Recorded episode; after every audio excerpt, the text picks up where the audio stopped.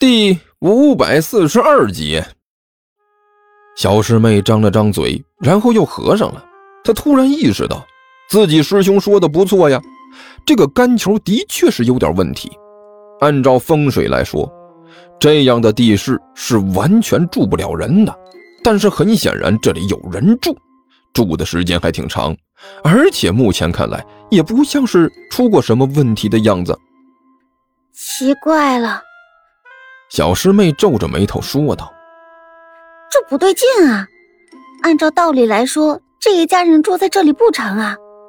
你看到现在，这周围就这一家房子，其他距离这里都那么远，这就说明这一家人有古怪啊！”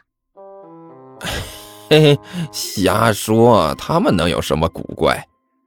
齐健笑得比较勉强。呃，我说师妹啊，你就不要乱猜了。先和我过去看看房子，然后老老实实的住下，先有个安身立脚的地方再说。师兄，突然之间，小师妹死死的盯着齐剑，低声问道：“你是不是有什么事情瞒着我？”“ 胡胡胡说！你是我师妹，我是你师兄，我怎么可能骗你呢？”齐剑干笑着说道。你可千万不要胡思乱想的！你怎么没骗过我？小师妹冷笑了一声：“哼，你骗我的事情还少了。小时候你就整天骗我给你摘果子吃，后来更是变本加厉了。练功的时候偷懒，骗我给你打掩护，偷偷摸摸的还想要偷看师姐师妹们洗澡，还骗我说是去做什么行为艺术。哎，行行行行了。”齐剑恨不得一把堵住小师妹的嘴，你已经知道的够多的了。哼，所以，我劝你还是老老实实的告诉我，你到底在打什么鬼主意？小师妹冷笑着问道。哎呦喂！齐剑欲哭无泪，摇着头叹着气。我说小师妹呀，这里面真的没什么事儿，都是你想多了。不对。你越是这么说，就越是有问题。”小师妹冷笑着说道。“哼，我看你压根就不想告诉我。”行。小师妹眼珠一转，“你不想告诉我，自然有别人愿意告诉我。”说着就要从齐剑身边走过去。“哎，你你干什么？”齐剑突然有了一种不妙的预感，他伸手一把拉住了小师妹。“哼。”我还能干什么去？小师妹笑眯眯的说道：“当然是去找甘球聊聊喽！我要问问他这到底是怎么回事这可是两山夹一沟的险恶地势，风水上的兄弟，他们到底是怎么挺过来的？”哎，别去！一听小师妹的话，齐剑顿时急了，伸手一把把她拉了回来。为什么不让我去？小师妹眨了眨眼睛。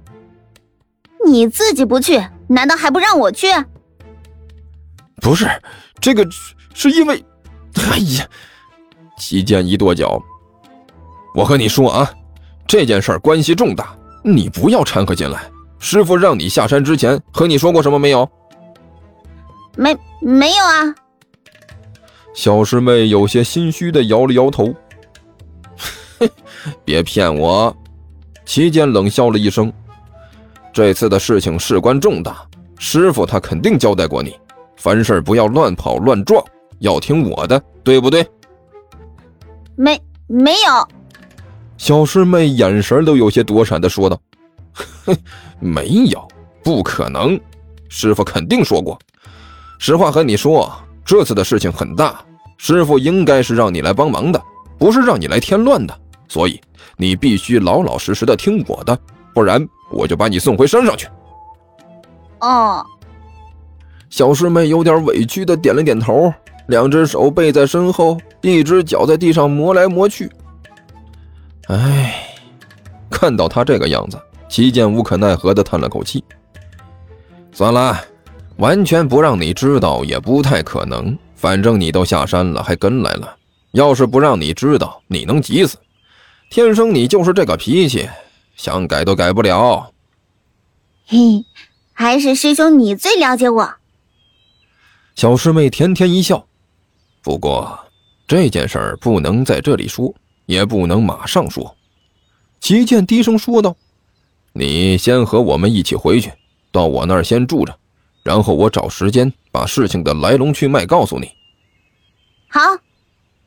小师妹看到齐剑这个表情和举止，也意识到了这件事呢，可能不像自己想的那么简单，老老实实的点了点头，模样老实了很多。对嘛，这样才对。齐剑笑眯眯的点了点头，对于小师妹的态度感觉很满意，老老实实的啊，不要闹，我就让你在这里配合我。嗯，好。小师妹回答的那是很干脆呀。哎，你们两个人，齐剑带着小师妹回来的时候，甘球挤眉弄眼对齐剑说道：“啊，谈妥。”齐剑先是一愣，然后连忙点了点头：“啊，对对对对对，没错没错，我们谈妥了。那么，看来我那里又要多一个租客了。”甘球叹了口气：“哎呀，早知道你要住两个人。”我当初就应该多要一点房费才对呀，甘秋，那个，我觉得我给的已经不少了。齐剑苦笑着说道：“啊，这东西谁也不嫌多。”甘球摇了摇头：“哎呀，算了，先走吧，你们先回去，回去再说啊。”说着，几个人呢就回到了甘球的院子。一到这里，甘球几个人二话没说，直接回到了自己的房子，然后把时间留给了齐健和小师妹两个人。他们都走了哈。